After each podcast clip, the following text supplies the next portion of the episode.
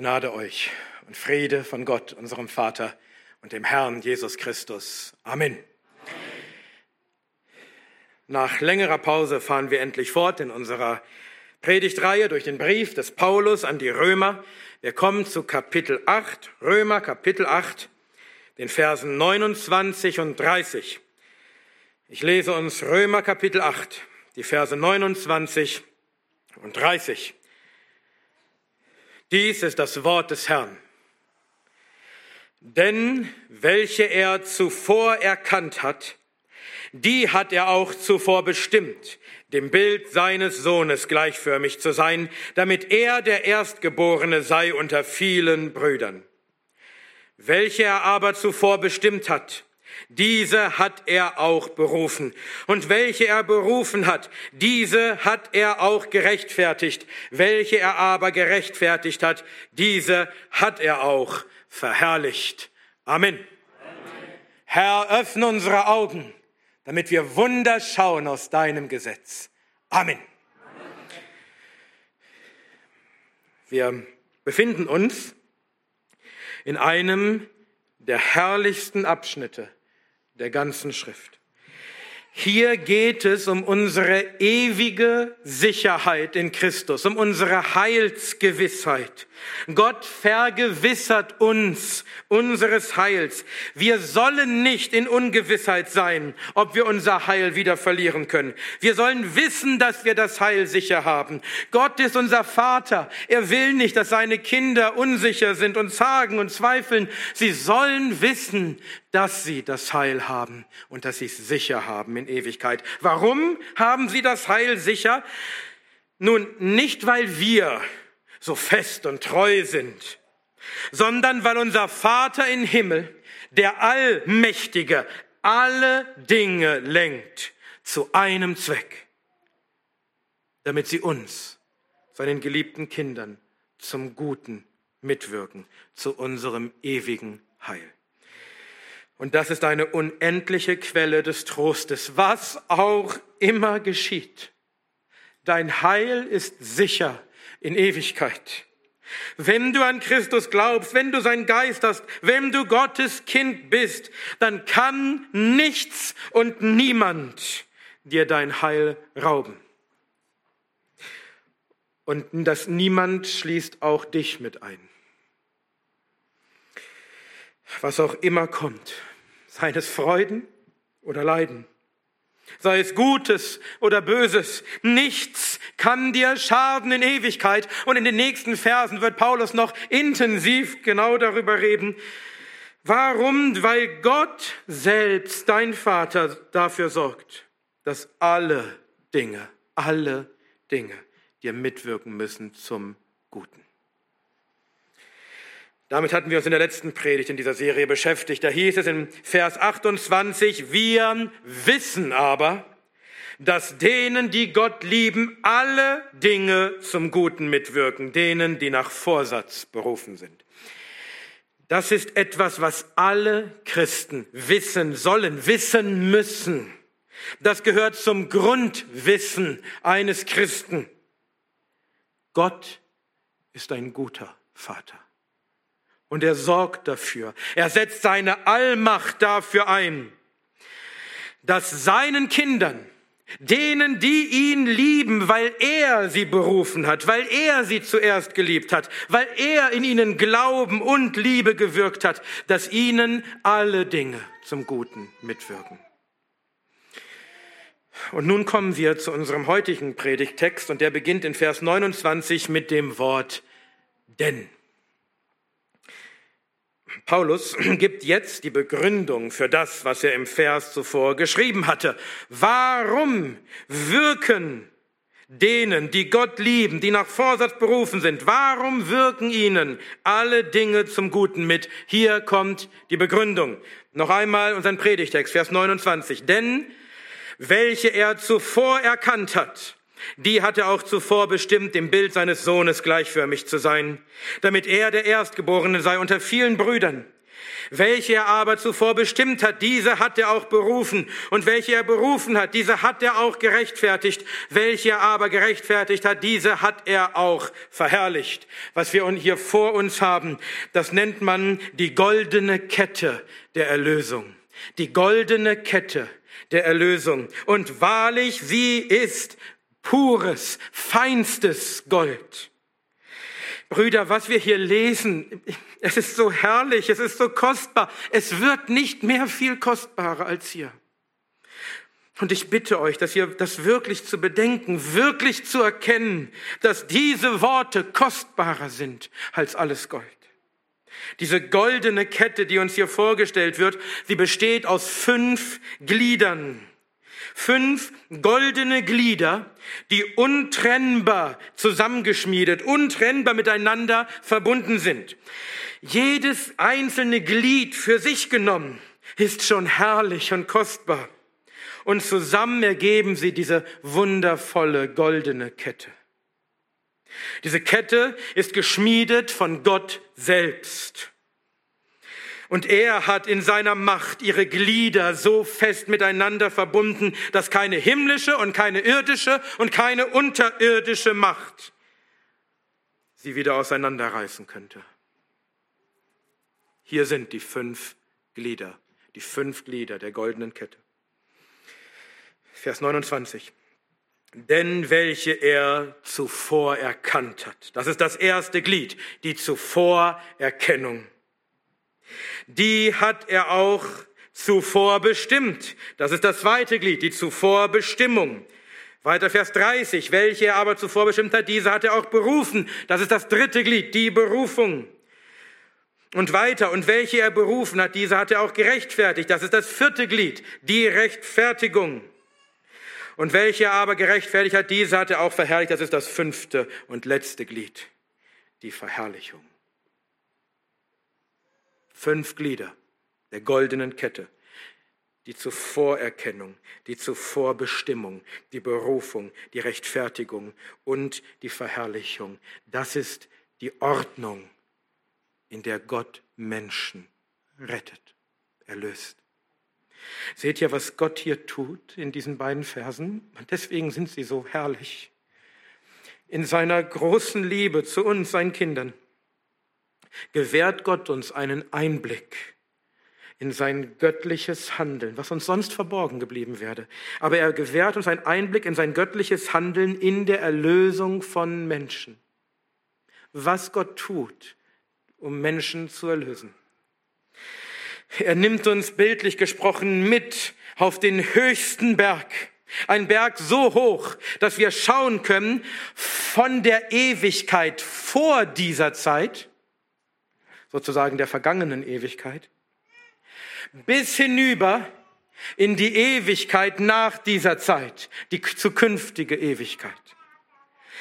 Gott zeigt uns seinen ewigen Heilsvorsatz, den er gefasst hat in der vorzeitlichen Ewigkeit, vor aller Zeit, vor Grundlegung der Welt, indem er Menschen zuvor erkannt und zuvor bestimmt hat.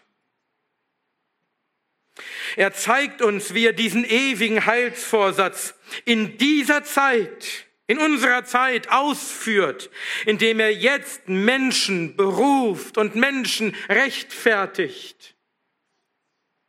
Und er zeigt uns, wie sein ewiger Heilsvorsatz vollendet wird in der nachzeitlichen Ewigkeit. Wie er mündet in die ewige Herrlichkeit, wenn Gott die Seinen verherrlicht. Das sind die fünf Glieder dieser Kette. Und der Einzige, der Einzige, der in diesen beiden Versen handelt, ist Gott. Kein Mensch tut hier irgendwas. Alles hier tut Gott welche er zuvor erkannt hat. Die hat er auch zuvor bestimmt. Welche aber zuvor bestimmt hat, diese hat er auch berufen. Und welche er berufen hat, diese hat er auch gerechtfertigt. Welche er aber gerechtfertigt hat, diese hat er auch ver äh, verherrlicht. Gott ist es und Gott allein, der uns Menschen zuvor erkennt und uns zuvor bestimmt und uns beruft und uns rechtfertigt und uns verherrlicht. Gott ist es, der alles wirkt zu unserer Erlösung. Jedes einzelne Glied dieser Kette. Und wir, wir Menschen, wir sind passiv in dieser Kette. Wir kommen hier nur als Objekte von Gottes Handeln vor. Wir tun selbst nichts. Wir sind nur solche, an denen Gott etwas tut. Aber nicht solche, die selbst aktiv handeln. Und weil Gott es ist, der diese Kette schmiedet, weil er es ist, der jedes einzelne dieser fünf Glieder der Kette selbst bewirkt und sie miteinander verbindet. Deswegen ist diese Kette unzerstörbar. Diese Kette kann nicht gebrochen werden von keiner Macht. Wir wollen uns nächstes Mal intensiver damit beschäftigen, aber schaut schon jetzt einmal. Denn, Vers 29, denn welche er zuvor erkannt hat, die hat er auch zuvor bestimmt. Wen hat Gott zuvor bestimmt? Die, die er zuvor erkannt hat. Und zwar alle, die er zuvor erkannt hat, die hat er auch zuvor bestimmt. Das ist dieselbe Gruppe von Menschen. Da ist niemand zwischendurch verloren gegangen. Die, die er zuvor erkannt hat, diese Gruppe, die alle hat er auch zuvor bestimmt. Und weiter. Welche er aber zuvor bestimmt hat, diese hat er auch berufen. Wen hat Gott berufen? Die, die er zuvor bestimmt hat. Und zwar alle, die er zuvor bestimmt hat. Die hat er auch berufen. Da ist niemand zwischendurch verloren gegangen. Und weiter. Und welche er berufen hat, diese hat er auch gerechtfertigt. Wen hat er gerechtfertigt? Die, die er berufen hat, und zwar alle, alle, die er berufen hat, die hat er auch gerechtfertigt. Auch hier, niemand ist zwischendrin verloren gegangen. Wir sind immer bei derselben Gruppe von Menschen. Und schließlich, welche er aber gerechtfertigt hat, diese hat er auch verherrlicht. Wen hat Gott verherrlicht? Diese, die alle, die er gerechtfertigt hat. Alle, die, die er gerechtfertigt hat, die hat er auch verherrlicht. Auch hier ist niemand zwischendrin verloren gegangen. Gott zuvor erkennt Menschen. Und dieselben Menschen zuvor bestimmt er auch. Und dieselben Menschen beruft er auch. Und dieselben Menschen rechtfertigt er auch. Und dieselben Menschen verherrlicht er auch.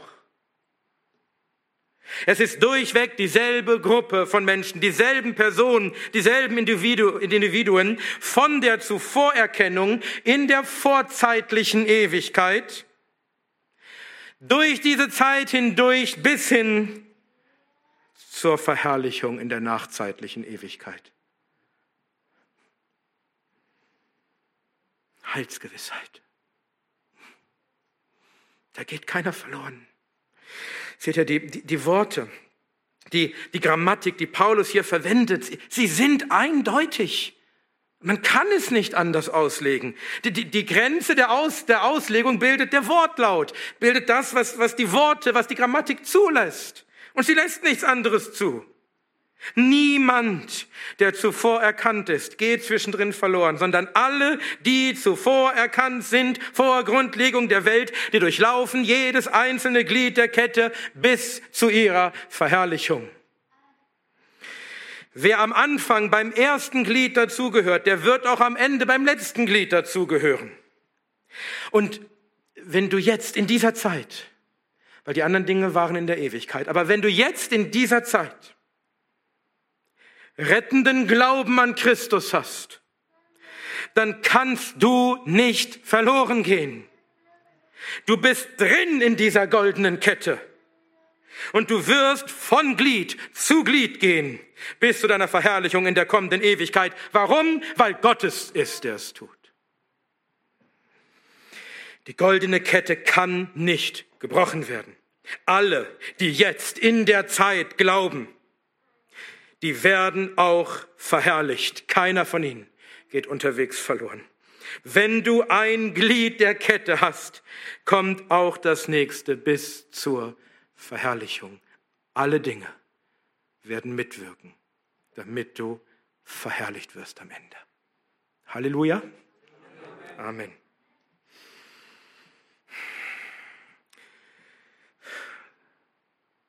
Diese Kette kann nicht gebrochen werden, wie es der schottische Prediger Robert Haldane vor 200 Jahren ausdrückte.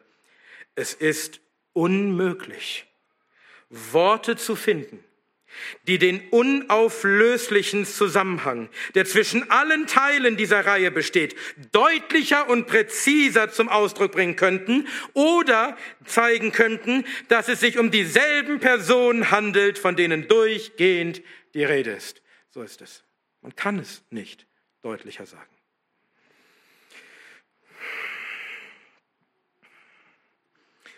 Was wir hier deutlich sehen, sind die Gnadenlehren, der Calvinismus. Man kann es nicht anders auslegen.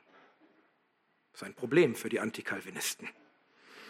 Ich hatte schon in der letzten Predigt gesagt, dass wir uns hier in einem Abschnitt befinden, den man als das schlagende Herz des Calvinismus bezeichnet hat. Und tatsächlich allein in diesen beiden Versen, Verse 29 und 30, allein diese beiden Verse lehren uns alle fünf Punkte des Calvinismus. Wir müssen nicht einmal bis nach Römer 9 gehen, wo das noch viel klarer wird. Nein, wir finden alle Gnadenlehren schon hier in diesen beiden Versen. Und auch das wollen wir uns nächstes Mal genauer anschauen. Aber eines ist jetzt schon, glaube ich, hoffentlich allen offenkundig nämlich der fünfte Punkt des Calvinismus, die Bewahrung der Heiligen. Wenn du in dieser Kette bist, wenn du heute gerechtfertigt bist durch Glauben an Christus, dann wird Gott dich bewahren bis ans Ende, bis zu deiner Verherrlichung. Gott bewahrt die Heiligen. Du darfst, du sollst Heilsgewissheit haben. Nicht, weil du auf dich vertraust. Verflucht ist, wer auf Menschen vertraut, sondern weil du auf Gott vertraust. Denn er ist ein guter Vater, er ist der Allmächtige.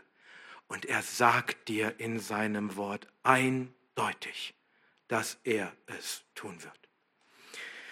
Wie gesagt, wir wollen uns damit nächstes Mal weiter beschäftigen. Eigentlich wollte ich heute über die beiden Verse komplett predigen. Dann wurde mir gesagt, dass es heute sehr heiß werden soll. Dann dachte ich, gut, predige ich nur über ein Wort. Und trotzdem wird die Predigt ungefähr eine Stunde dauern. Ja, klappt immer nicht bei mir irgendwie. Gut. Heute wollen wir uns nur das erste Glied dieser goldenen Kette anschauen. Und das ist tatsächlich in gewisser Weise das Wichtigste, worüber man am meisten reden muss, weil es das ist, was am meisten angegriffen wird von denen, die die Gnadenlehren nicht glauben. Also, heute beschäftigen wir uns mit der Zuvorerkennung. Vers 29. Denn welche er zuvor erkannt. Und ich bin ganz ehrlich, am liebsten würde ich einfach durch diese Verse predigen. Einfach predigen, was hier steht. Und wir würden uns alle einfach an der Herrlichkeit dieser Verse erfreuen. Und ich weiß, dass sich das einige von euch sicherlich auch wünschen würden. Aber weil diese Verse klar den Calvinismus lehren und weil so viele heute den Calvinismus hassen, müssen die Feinde des Calvinismus, die Feinde der Gnadenlehren, sich große Mühe geben, diese Verse so zu deuten, dass sie nicht mehr den Calvinismus lehren. Und sie geben sich auch große Mühe, Völlig vergeblich, wie wir gleich sehen werden, aber sie bemühen sich sehr. Und das zwingt uns dazu, dass wir hier sehr gründlich argumentieren müssen. Wir müssen hier Apologetik betreiben. Wir müssen diese Aussagen verteidigen, weil sie so stark angegriffen werden.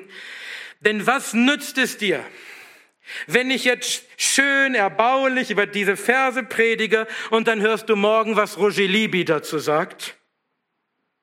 was er über diese Verse sagt. Und deine Erbauung ist dahin, weil er das komplette Gegenteil sagt und du weißt überhaupt nicht mehr, was du da jetzt noch glauben sollst oder was du dem entgegnen könntest. Also müssen wir uns damit gut beschäftigen. Wir müssen verstehen und wissen, warum wir das glauben, damit wir es auch verteidigen können und nicht hin und her geworfen werden, wenn uns jemand etwas anderes sagt. Wir wollen gute Jünger Jesu sein, gute Schüler unseres Herrn. Wir wollen sein Wort gründlich erforschen, gewissenhaft auslegen und wollen wirklich verstehen, was es lehrt. Wir wollen in der Lage sein, die biblischen Gnadenlehren zu verteidigen. Und dafür müssen wir uns jetzt mit diesem ersten Glied der Kette, der Zuvorerkennung, gründlich beschäftigen. Denn hier setzen die Antikalvinisten an. Und nur kurz, ich sage deshalb Antikalvinisten, weil es nicht alles Arminianer sind, es sind auch Katholiken und alles Mögliche. Deswegen fasse ich sie zusammen unter diesem schönen Begriff der Antikalvinisten. Denn sie sagen, dass dieses göttliche Zuvorerkennen etwas ganz anderes bedeutet als das, was wir Calvinisten sagen. Also beschäftigen wir uns heute gründlich mit der Frage, was dieses erste Glied der Kette bedeutet. Was bedeutet es? dass Gott Menschen zuvor erkennt. Das Wort, das im griechischen Original steht, ist proginosko. Proginosko. Von dem Substantiv Prognosis haben wir im Deutschen das Wort Prognose. Proginosko ist ein zusammengesetztes Wort, das aus zwei Wortteilen besteht, nämlich dem Wort pro, das bedeutet so viel wie vorher, zuvor, und dem Wort ginosko, das bedeutet erkennen, wissen. Also, vielleicht habt ihr schon einmal das Substantiv Gnosis gehört. Das bedeutet das Wissen oder die Kenntnis. Daher kommt die Bezeichnung für diese alte Irrlehre des Gnostizismus. Oder heute bezeichnen sich einige als Agnostiker. A ist die Verneinung. Das heißt, sie sagen, sie wüssten etwas nicht. Sie wüssten nämlich nicht, ob es Gott gibt. Das zusammengesetzte Wort proginosko, das hier im Griechischen steht, bedeutet also Vorherwissen oder, wie es die Elberfelder sehr gut übersetzt, zuvor erkennen. Was meint es also?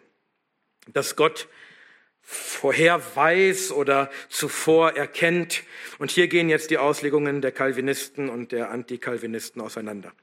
Denn hier geht es um den zweiten Punkt des Calvinismus, die bedingungslose Erwählung.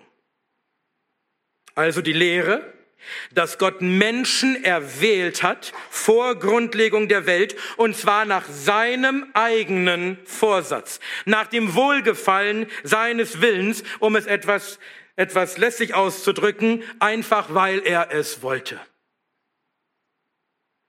Und nicht, weil ihn irgendetwas in uns dazu veranlasst hätte, uns zu erwählen. Da ist kein Verdienst in uns. Es ist 100 Prozent unverdiente Gnade, wenn Gott Menschen erwählt und sie erlöst. Bedingungslose Erwählung. Das ist das, was wir Calvinisten in diesem Wort sehen. Das Zuvorerkennen Gottes meint die bedingungslose Erwählung von Menschen. Und wir werden gleich dann genau schauen, warum wir das glauben und ob die Bibel das wirklich lehrt. Die Antikalvinisten hingegen meinen, es ginge hier um ein rein intellektuelles Vorwissen Gottes. Gott weiß vorher, was in der Zukunft passieren wird. Ach nee. So, er schaut gewissermaßen in die Zukunft. Er schaut den, den Korridor der Zeit entlang und sieht, ob ein Mensch sich in der Zukunft für Jesus entscheiden wird oder nicht. Ob er glauben wird oder nicht. Und wenn Gott sieht, dass sich ein Mensch in der Zukunft für Jesus entscheiden wird, dann erwählt er ihn und bestimmt ihm, dem Bild seines Sohnes gleichförmig zu sein und so weiter. Aufgrund dieses Vorwissens, dieser Mensch wird sich für Jesus entscheiden.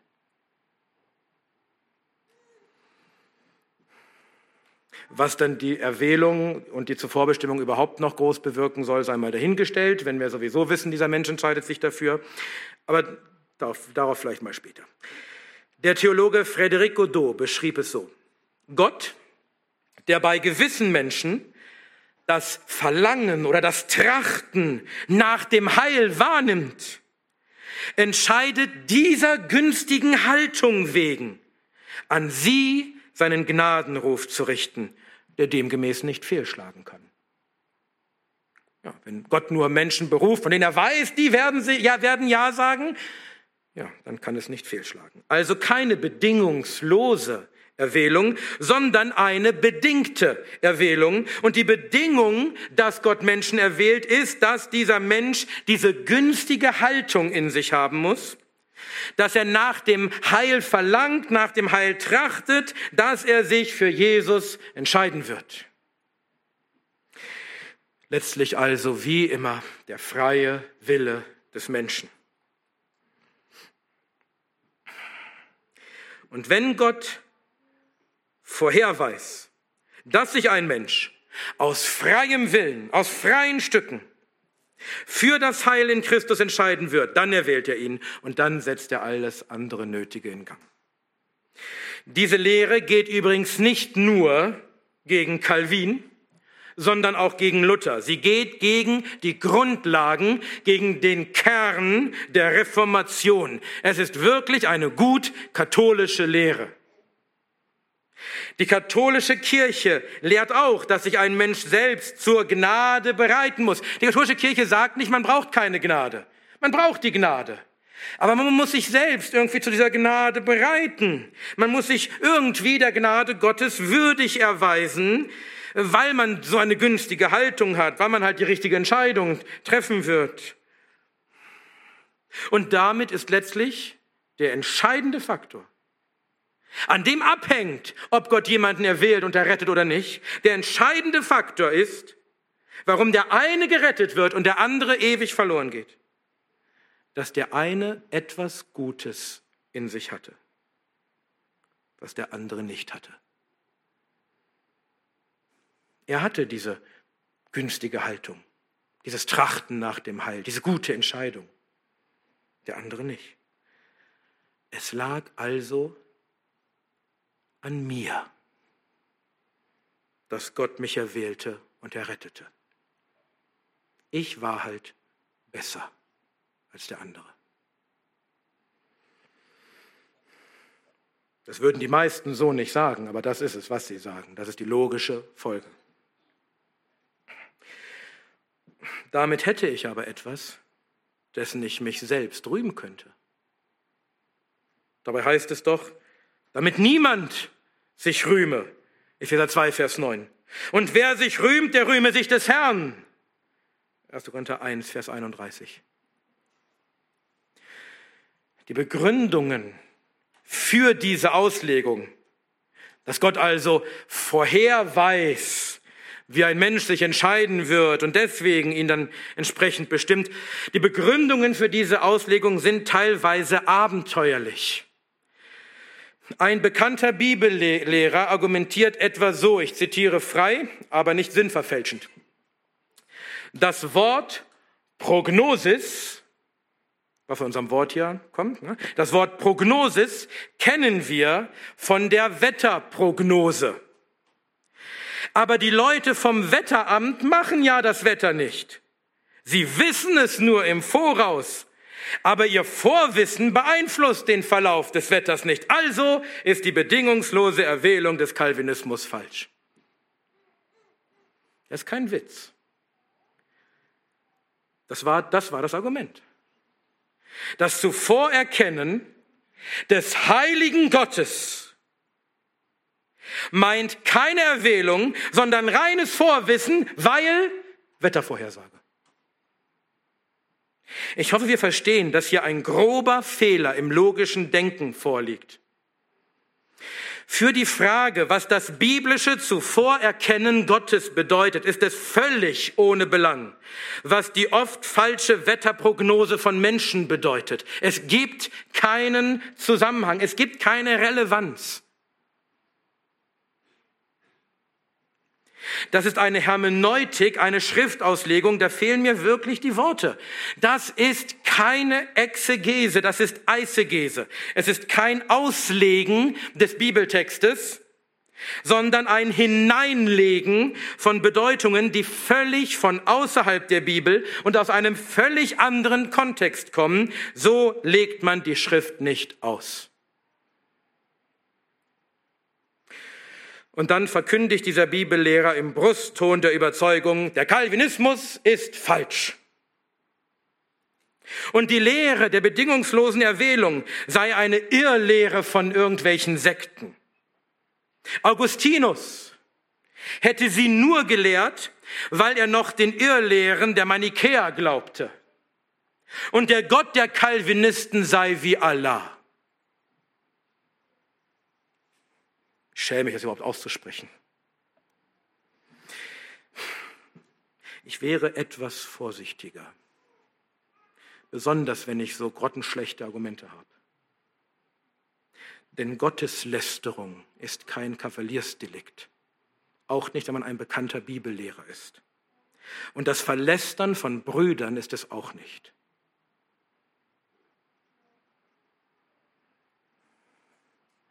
Und dann wird uns Calvinisten wieder vorgeworfen, geworfen, wir wären die Stolzen. Das hier ist Stolz. Die dürfen über uns so reden? Gut. Wir wollen uns nun in drei Punkten anschauen, drei Punkte, warum diese antikalvinistische Auslegung des Wortes proginosko falsch ist. Und dann wollen wir schauen, warum die kalvinistische Auslegung korrekt ist. Also warum ist die Auslegung, Gott würde die Entscheidung von Menschen, den Glauben von Menschen vorhersehen und dann entsprechend handeln? Warum ist diese Auslegung falsch? Und hier sind drei Gründe. Erstens, Gott lernt nicht. Gott lernt nicht. Wenn wir denken, dass Gott irgendwie in die Zukunft schaut, um zu wissen, ob sich jemand für ihn entscheiden wird, haben wir ein falsches Gottesbild. Gott lernt nicht. Gott muss nicht erkennen, wie sich irgendjemand in der Zukunft verhalten wird. Denn das würde bedeuten, dass es irgendein Wissen außerhalb von Gott gäbe, dass er sich aneignen müsse. Zum Beispiel die Entscheidung, die ein Mensch aufgrund seines freien, von Gottes Einwirken unabhängigen Willens treffen wird. Etwas außerhalb von Gott, was dieser Mensch tut. Und Gott muss, muss das lernen. Aber die Idee, dass es irgendein Wissen außerhalb von Gott gäbe, ist nicht biblisch, sondern heidnisch. Der bekannte Prediger Stephen Lawson nennt das eine wahnsinnige Sicht von Gott. Eine wahnsinnige Sicht von Gott. Das sind seine Worte. Er beschreibt damit einen Großteil der Christen heute. Es gibt rein gar nichts, was irgendwie außerhalb von Gott geschehen könnte, so dass er sich ein Wissen darüber aneignen müsste. Alles, was geschieht, geschieht allein nur deshalb, weil Gott es so bestimmt und verordnet hat. Nichts geschieht außerhalb von seiner Verordnung. Er ist es, der alles wirkt nach dem Rat seines Willens, Epheser 1, Vers 11. Außerhalb von Gottes Ratschluss und außerhalb von Gottes Wirken kann überhaupt nichts existieren. Es kann überhaupt nichts geschehen. Es gibt kein Wissen außerhalb von Gott. Und das umfasst auch die Entscheidungen von Menschen. Das Herz des Menschen erdenkt seinen Weg, aber der Herr lenkt seine Schritte. Sprüche 16, Vers 9. Viele Gedanken sind im Herzen eines Mannes, aber der Ratschluss des Herrn, er kommt zustande. Sprüche 19, Vers 21, um nur zwei Verse zu nennen.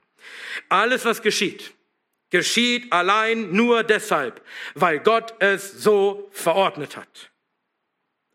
Robert Haldane schreibt, es wird ein bisschen kompliziert.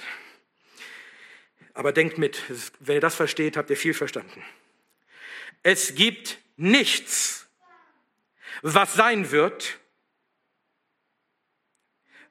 Moment, es gibt nichts, was als das, was sein wird, bekannt ist, was nicht mit Sicherheit sein wird. Und es gibt nichts, was mit Sicherheit sein wird, es sei denn, es ist vorherbestimmt dass es sein soll. Es ist sehr kompliziert, ich versuche es zu erklären. Wenn Gott weiß, dass etwas geschehen wird, kann es dann sein, dass das doch nicht geschieht? Nein. Dann hätte Gott sich ja geirrt. Dann wäre sein Vorwissen ja falsch gewesen. Das kann nicht sein. Das ist unmöglich. Gottes Wissen über das, was geschehen wird, kann nicht falsch sein. Wenn Gott etwas vorherweist, dann muss das auch so geschehen mit absoluter Sicherheit. Es kann nicht anders geschehen. Kann es dann noch einen freien Willen, von Gottes Einwirken unabhängigen, freien Willen des Menschen geben?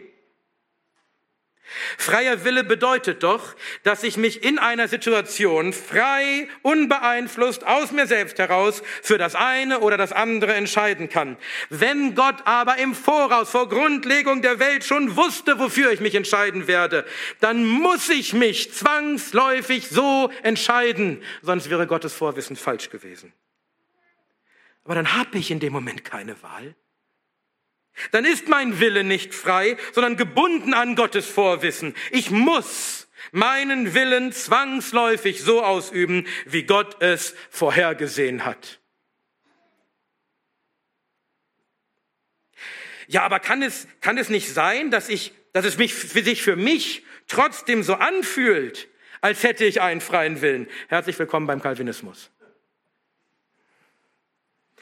Und seht ihr, selbst wenn, wenn, selbst wenn es Wissen außerhalb von Gott gäbe, was unmöglich ist. Aber angenommen es gäbe Wissen außerhalb von Gott, wusste Gott nicht vor Grundlegung der Welt, wer sich für und wer sich gegen ihn entscheiden würde. Und trotzdem hat er die Welt und die Menschen genau so gemacht. Mit diesem Vorwissen. Er hat sie so gemacht, dass alles zwangsläufig nach seinem Vorwissen geschehen muss. Ist Gott damit nicht doch letztlich die Ursache? Wenn er in voller Kenntnis die Welt so gemacht hat, dass jetzt alles so geschieht?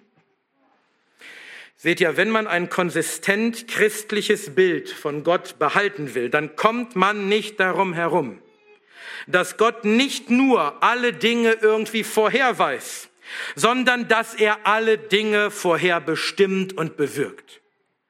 Sonst landet man konsequenterweise am Ende bei der Irrlehre des sogenannten Open Theism, des offenen Theismus, wo Gott nicht genau wissen kann, wie die Menschen sich mit ihrem freien Willen in der Zukunft entscheiden werden.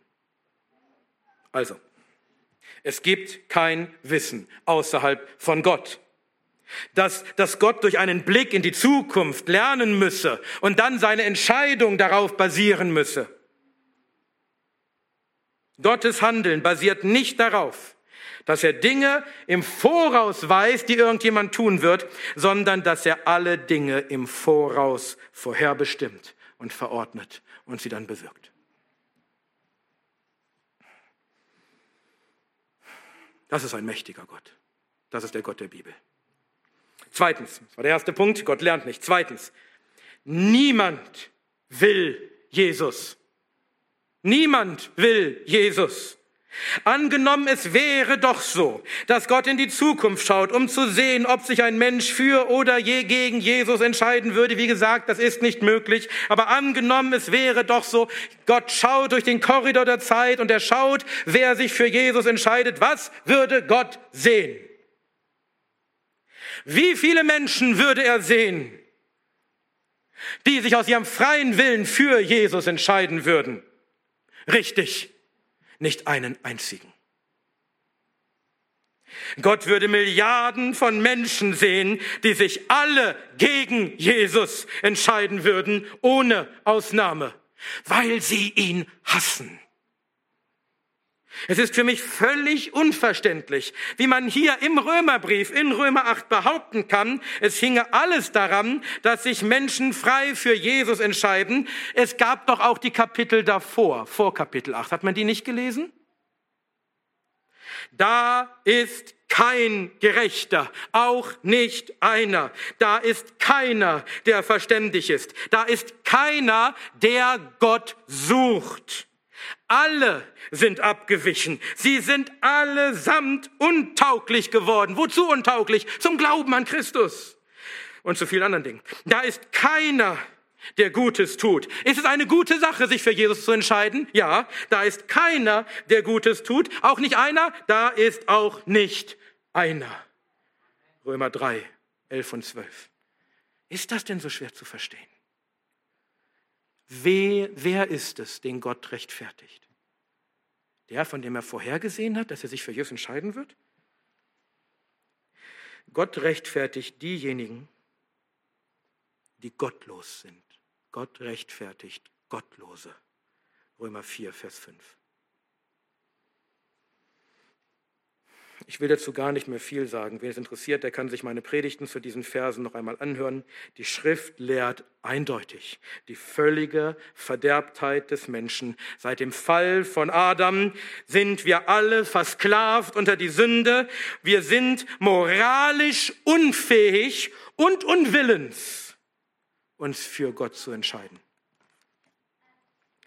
Wenn Gott in die Zukunft schauen würde, um zu sehen, wer sich für Christus entscheidet, dann würde er nur Menschen sehen, die Christus hassen, die ihm ins Gesicht spucken, die ihn am liebsten noch einmal ans Kreuz schlagen würden.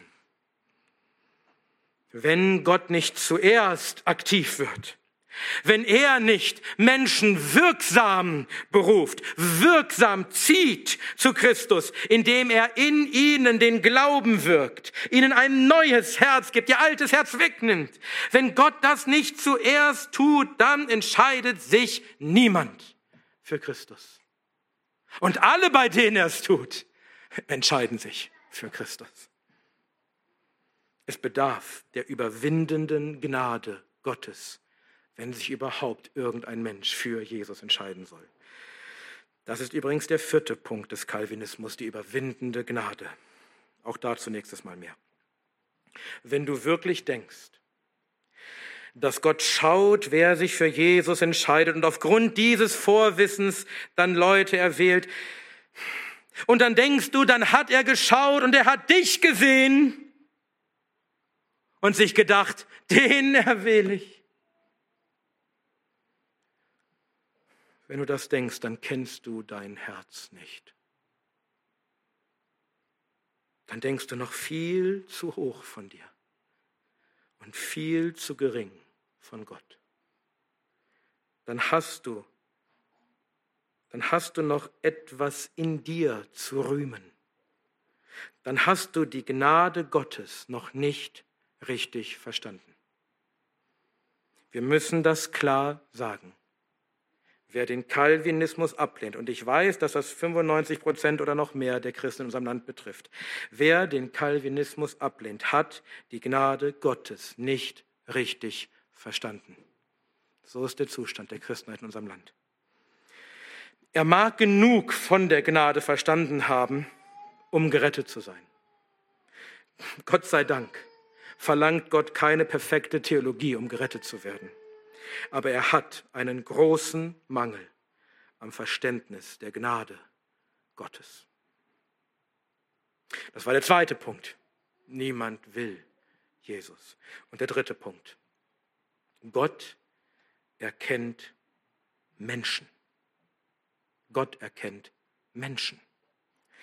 Es ist ja ein netter Versuch zu sagen, es ginge hier darum, dass Gott vorher weiß, wer sich für ihn entscheiden wird.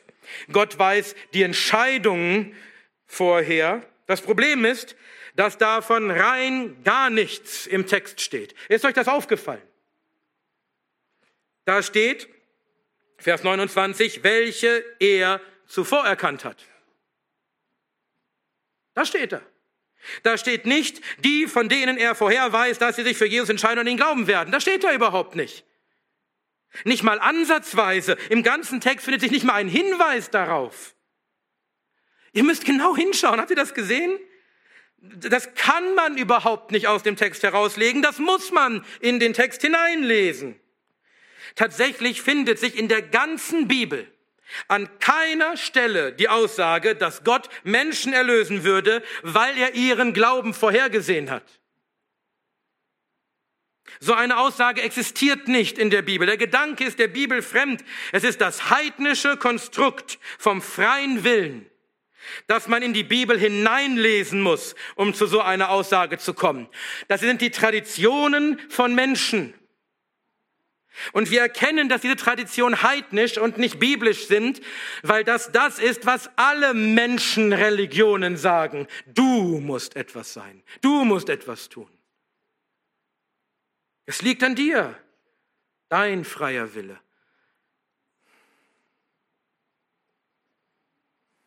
Tatsächlich steht hier etwas ganz anderes. Hier steht nicht, dass Gott etwas vorher weiß, eine Entscheidung oder irgendwas, sondern dass er jemanden zuvor erkennt. Es geht nicht um ein Vorwissen von Handlungen oder Ereignissen, ein Vorwissen von einer Entscheidung. Es geht um ein Zuvorerkennen von Menschen, von Personen.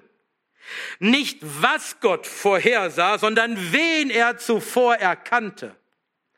Und tatsächlich kommt im gesamten Neuen Testament dieses Wort zuvor erkennen im Zusammenhang mit Gott immer nur in Bezug auf Personen vor, nie auf irgendwelche Handlungen.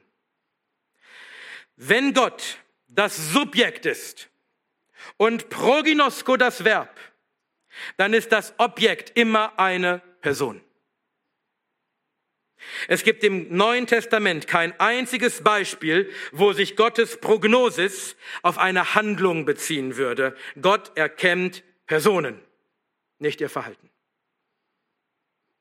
Und das Wort prognosko ist ein aktives Verb. Das heißt, es ist etwas, das Gott aktiv tut. Gott nimmt nicht nur passiv etwas zur Kenntnis, was ein anderer aktiv tut. Er weiß nicht nur, was ein Mensch tun wird, sondern er handelt hier selbst aktiv. Genauso wie bei den anderen vier Gliedern der Kette. Genauso wie Gott aktiv handelt, wenn er Menschen vorherbestimmt und sie beruft und sie rechtfertigt und sie verherrlicht. Genauso handelt Gott aktiv, wenn er Menschen zuvor erkennt. Er weiß nicht nur, was diese Menschen aktiv tun werden, sondern er tut sie zuvor erkennen. Ist kein gutes Deutsch, aber vielleicht versteht ihr, was ich meine. Er tut es. Was bedeutet es also, dass Gott Menschen aktiv zuvor erkennt? Unser letzter Punkt. Was bedeutet es also? Wir haben gesehen, was es nicht bedeutet, aber jetzt fragen wir uns, was bedeutet es, dass Gott Menschen aktiv zuvor erkennt? Und damit nicht auch wir einfach unsere Meinung dem Text aufzwingen, müssen wir gründlich untersuchen, was die Bibel selbst hierzu sagt. Ich habe euch am Anfang schon gesagt, zu welchem Ergebnis wir kommen werden. Aber es entbindet uns nicht darum, davon wirklich zu prüfen, ob das denn auch biblisch ist. So, und dazu schauen wir uns jetzt einige Beispiele an, wie die Bibel selbst das Wort zuvor erkennen, beziehungsweise erkennen, auch ohne die Vorsilbe erkennen, wie die Bibel dieses Wort gebraucht. Und ich nenne nur einige wenige Beispiele. Ich hatte ungefähr doppelt so viele aufgeschrieben. Ich habe mir nur einige rausgesucht und man könnte noch viel mehr nennen. Also nur einige Beispiele und wir starten im Alten Testament. Das Wort, das im Hebräischen dem griechischen Proginosko bzw. Genosko entspricht, ist Yada. Die Septuaginta, die alte griechische Übersetzung des Alten Testaments, übersetzt Yada einige hundert Male mit Genosko. Ich habe hab die genaue Anzahl vergessen. Ich meine, ich habe irgendwo gelesen, dass es ungefähr 200 Mal wäre oder sogar noch mehr. Also schauen wir, wie Yada im Alten Testament in Bezug auf Personen, denn darum geht es hier, wie es gebraucht wird. Und wir fangen an am Anfang. Und der Mensch erkannte Yada, Eva, seine Frau, und sie wurde schwanger und gebar keinen. Genesis 4, Vers 1. Hatte Adam einfach nur das Wissen, dass Eva existierte? Oder wusste er nur etwas, was Eva tun würde? Nein, das Ergebnis seines Yada, seines Erkennens, war, dass Eva schwanger wurde. Das ist nicht nur ein bloßes Wissen, es ist eine Erwählung von Eva zu seiner Frau, eine intime, liebevolle Zuwendung. Es ist der Vollzug des Ehebundes. Und diese Bedeutung hat sich auch im Neuen, äh, im Neuen Testament nicht verändert.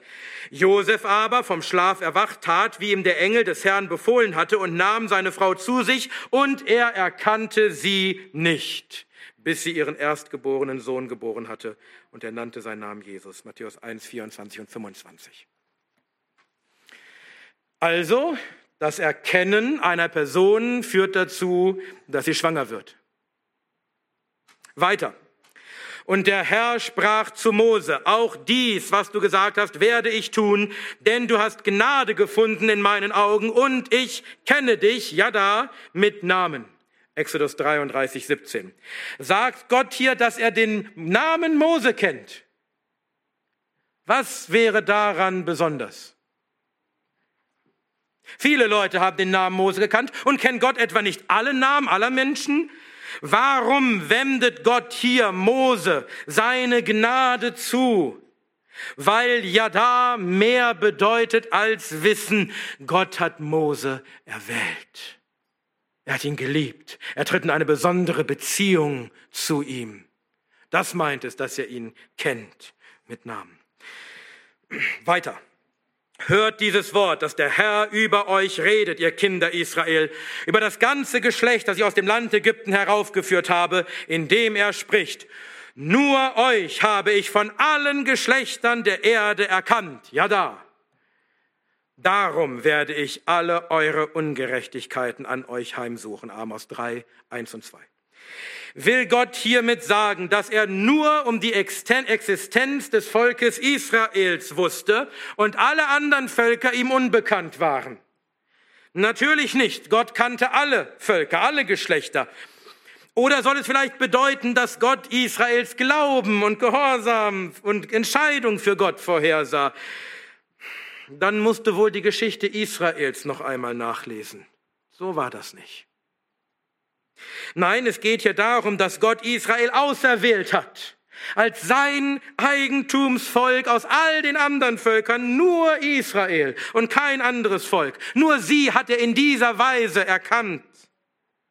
Und zwar nicht, weil etwas in Israel ihn dazu veranlasst hätte. Wir lesen das in der Parallelstelle.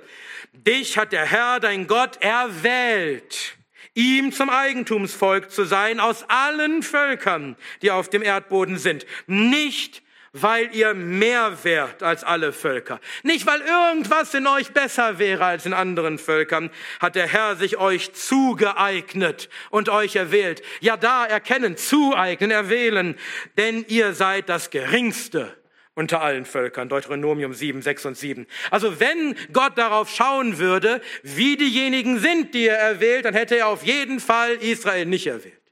Das waren die geringsten. Und halsstarrig und ehebrecherisch und götzendienerisch waren sie außerdem. Weiter. Gott spricht zu Israel ich habe dich ja gekannt in der Wüste im Land der Gluten. Hosea 13,5. Hatte Gott einfach nur Kenntnis davon, nur Wissen davon, dass Israel in der Wüste war oder was es vielleicht in der Wüste tat. Nein, Gott hat sich in der Wüste seines Volkes angenommen hat sich ihm zugewendet, war mit ihm, hat es geführt, hat es versorgt. Das ist das Erkennen seines Volkes. Weiter. Gott spricht zum Propheten Jeremia, bevor ich dich im Mutterleib bildete, habe ich dich erkannt. Ja da. Und bevor du aus dem Mutterschoß heraus hervorkamst, habe ich dich geheiligt. Zum Propheten der Nationen habe ich dich bestellt. Jeremia 1,5. Hier haben wir einen typischen hebräischen Parallelismus. Dass Gott Jeremia erkannt hat, bevor er ihm im Mutterleib bildete, ist gleichbedeutend mit der zweiten Aussage, ich habe dich geheiligt und zum Propheten bestellt. Das meint das, das Kennen Gottes. Es ist mehr als ein Vorwissen, dass es Jeremia geben würde oder was er tun würde. Es ist ein Heiligen, ein Bestellen, das heißt ein Bilden zu diesem bestimmten Zweck. Kommen wir ins Neue Testament. Und jetzt zum griechischen Wort proginosko bzw. ginosko.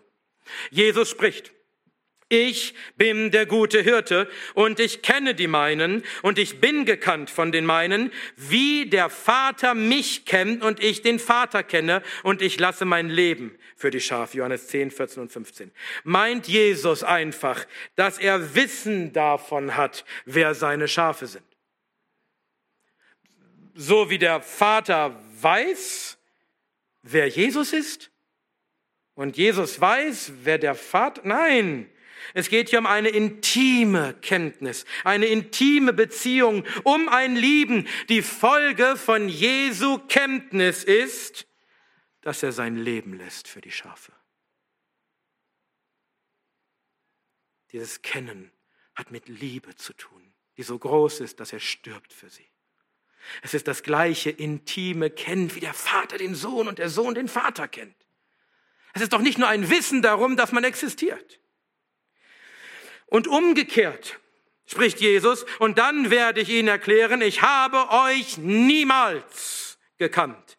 Weicht von mir, ihr Übeltäter. Matthäus 7, 23. Meint Jesus, dass er kein Wissen um die Existenz der Verdammten hatte? Oder wusste er nicht, was sie taten, dass sie sich gegen ihn entschieden? Nein, er hat sie nicht erwählt. Er hat sich ihnen niemals zugewandt. Er hat sie niemals geliebt. Sie gehörten niemals zu ihm. Und deswegen müssen sie von ihm weggehen. Weiter. Wenn aber jemand Gott liebt, der ist von ihm erkannt. 1. Korinther 8, Vers 3. Und ähnlich jetzt aber, da ihr Gott erkannt habt, vielmehr aber von Gott erkannt worden seid. Galater 4, Vers 9. Das Erkennen Gottes ist nicht ein bloßes Wissen um eine Sache. Wenn Gott jemanden erkennt, dann hat das Kraft, dann hat das Auswirkungen, dann führt das dazu, dass diejenigen, die Gott kennt, dass sie auch Gott kennen. Das heißt, dass sie Gott lieben. Wenn aber jemand Gott liebt, der ist von ihm erkannt. Weiter, wir sind gleich fertig. Doch der feste Grund Gottes steht und hat diese Siegel, der Herr kennt, die sein sind. 2 Timotheus 2, Vers 19. Was ist dieser feste Grund? Was ist dieses Siegel, dass Gott intellektuell weiß, wer zu den Seinen gehört oder was die Seinen tun? Wer sich für ihn entscheidet? Nein. Der feste Grund, auf den wir bauen und vertrauen können, ist, dass er uns geliebt hat, dass er uns, dass er uns erwählt hat und dass er uns deshalb bewahren wird. Das ist ein fester Grund. Und noch eines zum Abschluss. Petrus schreibt an die Christen, auserwählt nach Vorkenntnis Gottes, des Vaters. 1. Petrus 1, 1 und 2. Der Bibellehrer, von dem ich vorhin gesprochen habe, nennt diese Stelle auch und sagt, auch hier gehe es darum, dass Gott den Glauben dieser Christen vorhergesehen und sie deshalb erwählt hat. Begründung, Wettervorhersage. Das Problem ist nur, dass Petrus wenige Verse später im selben Brief das Wort Proginosko noch einmal verwendet sondern mit dem kostbaren Blut Christi, als eines Lammes ohne Fehl und ohne Flecken, der zwar zuvor erkannt ist, vor Grundlegung der Welt, aber offenbart worden ist am Ende der Zeiten um euretwillen. 1. Petrus 1, 19 und 20. Was will Petrus denn damit sagen? Dass Gott vor Grundlegung der Welt um Jesu Existenz wusste? Oder dass er einfach nur wusste, was Jesus tun würde? Natürlich nicht, sondern Gott hat Jesus vor Grundlegung der Welt dazu erwählt, dazu bestimmt, dass er die Erlösung bewirken würde für sein Volk, indem er sein kostbares Blut vergießt als ein Lamm ohne Fehl und ohne Flecken. Aber wenn das Zuvorerkennen hier diese Bedeutung hat, hat es wohl die gleiche Bedeutung ein paar Verse davor. Wir sehen also aus dem Zeugnis der Schrift, wenn Gott oder sogar Menschen, aber wenn Gott eine Person erkennt oder zuvor erkennt, dann meint das mehr als ein reines Wissen um etwas, was geschehen wird. Es ist mehr als ein Vorwissen. Es meint eine intime Zuwendung, eine Erwählung, ein Lieben, ein sich zueignen, ein miteinander in eine Bundesbeziehung, eine enge Beziehung treten. Und deshalb übersetzt die Elberfelder auch treffend, welche er zuvor erkannt hat. Es ist schön, dass wir im Deutschen die Möglichkeit haben, das sogar zu zeigen in den Worten. Das, Englische hat das zum Beispiel nicht. Gott hat uns zuvor erkannt, nicht zuvor gekannt.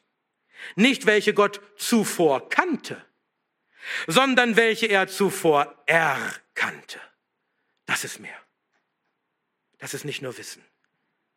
Das ist etwas Verstehen über jemanden wie wir es gerade gehört haben, eine, eine innige Beziehung haben zu jemandem. Das ist das aktive Handeln Gottes in seinem Zuvor erkennen. Und das verstehen auch die meisten Bibelübersetzer. Luther übersetzt, die er ausersehen hat.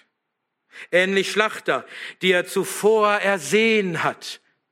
Noch deutlicher, andere Übersetzungen, wie etwa, ähm, die er zuvor erwählt oder auserwählt hat. Und die neue Genfer paraphrasiert, aber macht es gut.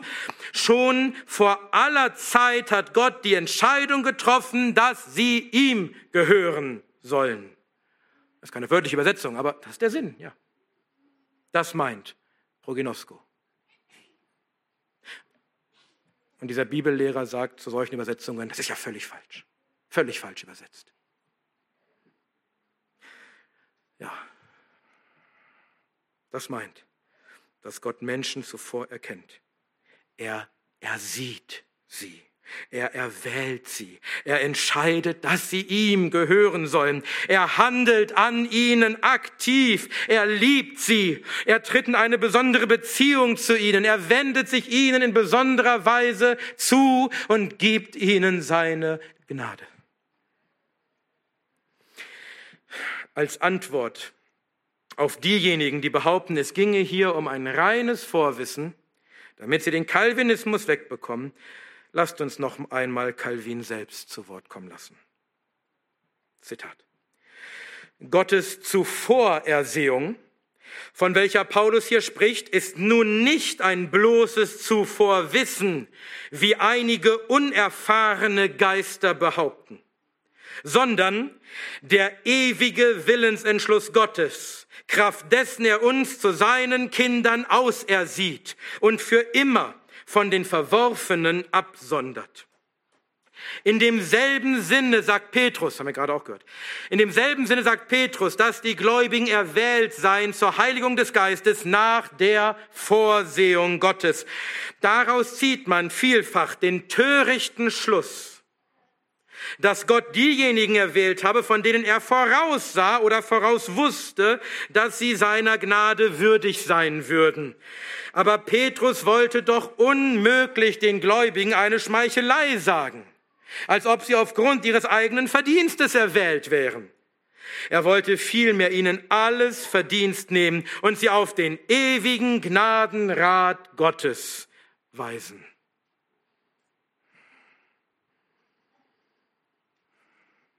Wisst ihr, warum die kalvinistische Lehre von der bedingungslosen Erwählung gar nicht falsch sein kann? Mal ganz davon abgesehen, dass sie in der Bibel steht, von vorne bis hinten.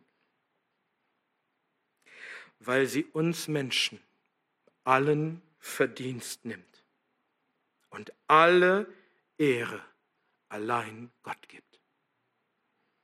Nichts verherrlicht Gott mehr als dass alles seine Gnade ist. Zu 100 Prozent.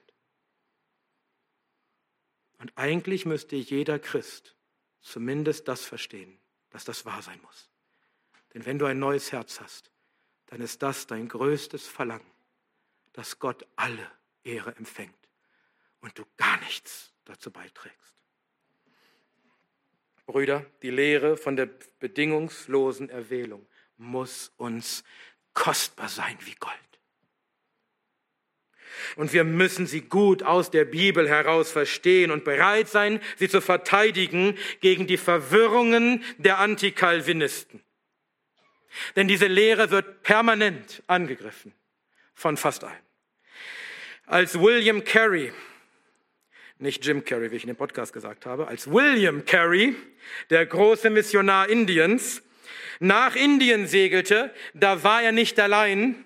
Mehrere Brüder begleiteten ihn auf seiner Missionsreise.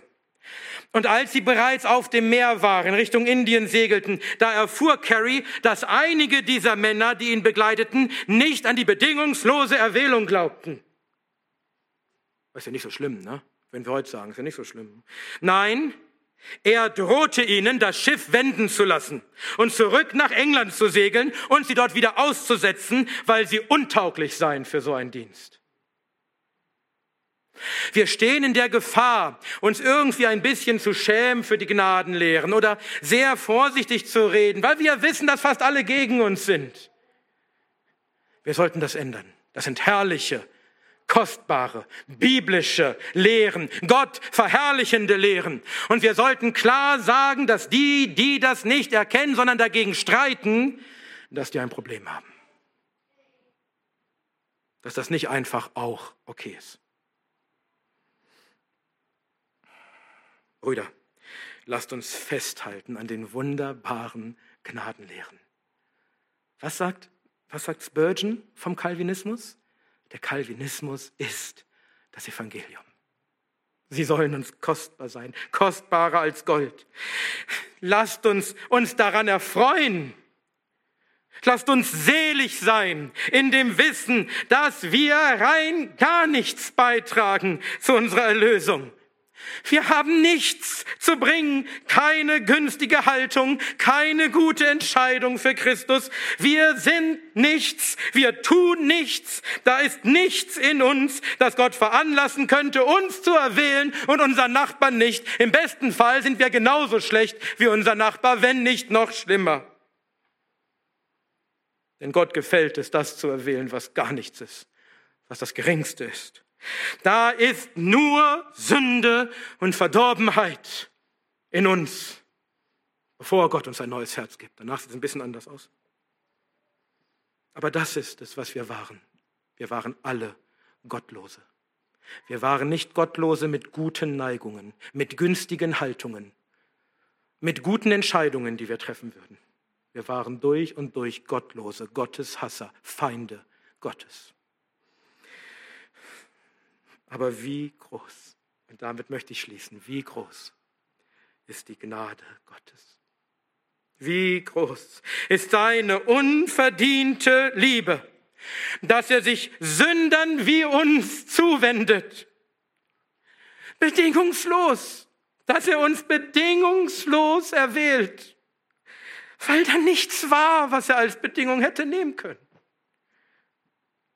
Wie groß ist seine Liebe, dass er für Gottlose und Gotteshasser und Feinde Gottes wie uns seinen geliebten Sohn gibt. Und wie groß ist die Liebe Christi, dass er, das Lamm ohne Fehl und ohne Flecken, sein kostbares Blut vergießt für vollkommen durch und durch Unwürdige wie uns. Wie groß ist die Gnade Gottes, wie groß ist seine Ehre, wie groß ist seine Herrlichkeit. Wir wollen nicht einen Augenblick lang denken, dass wir auch nur einen Funken Anteil daran gehabt haben könnten, dass Gott uns erlöst. Es ist allein sein Werk, allein seine Gnade, sein Zuvorerkennen, seine bedingungslose Erwählung, seine unverdiente Gnade. In unserer Erlösung, in dieser goldenen Kette haben wir nichts zu tun. Alles tut Gott. Gepriesen sei er dafür.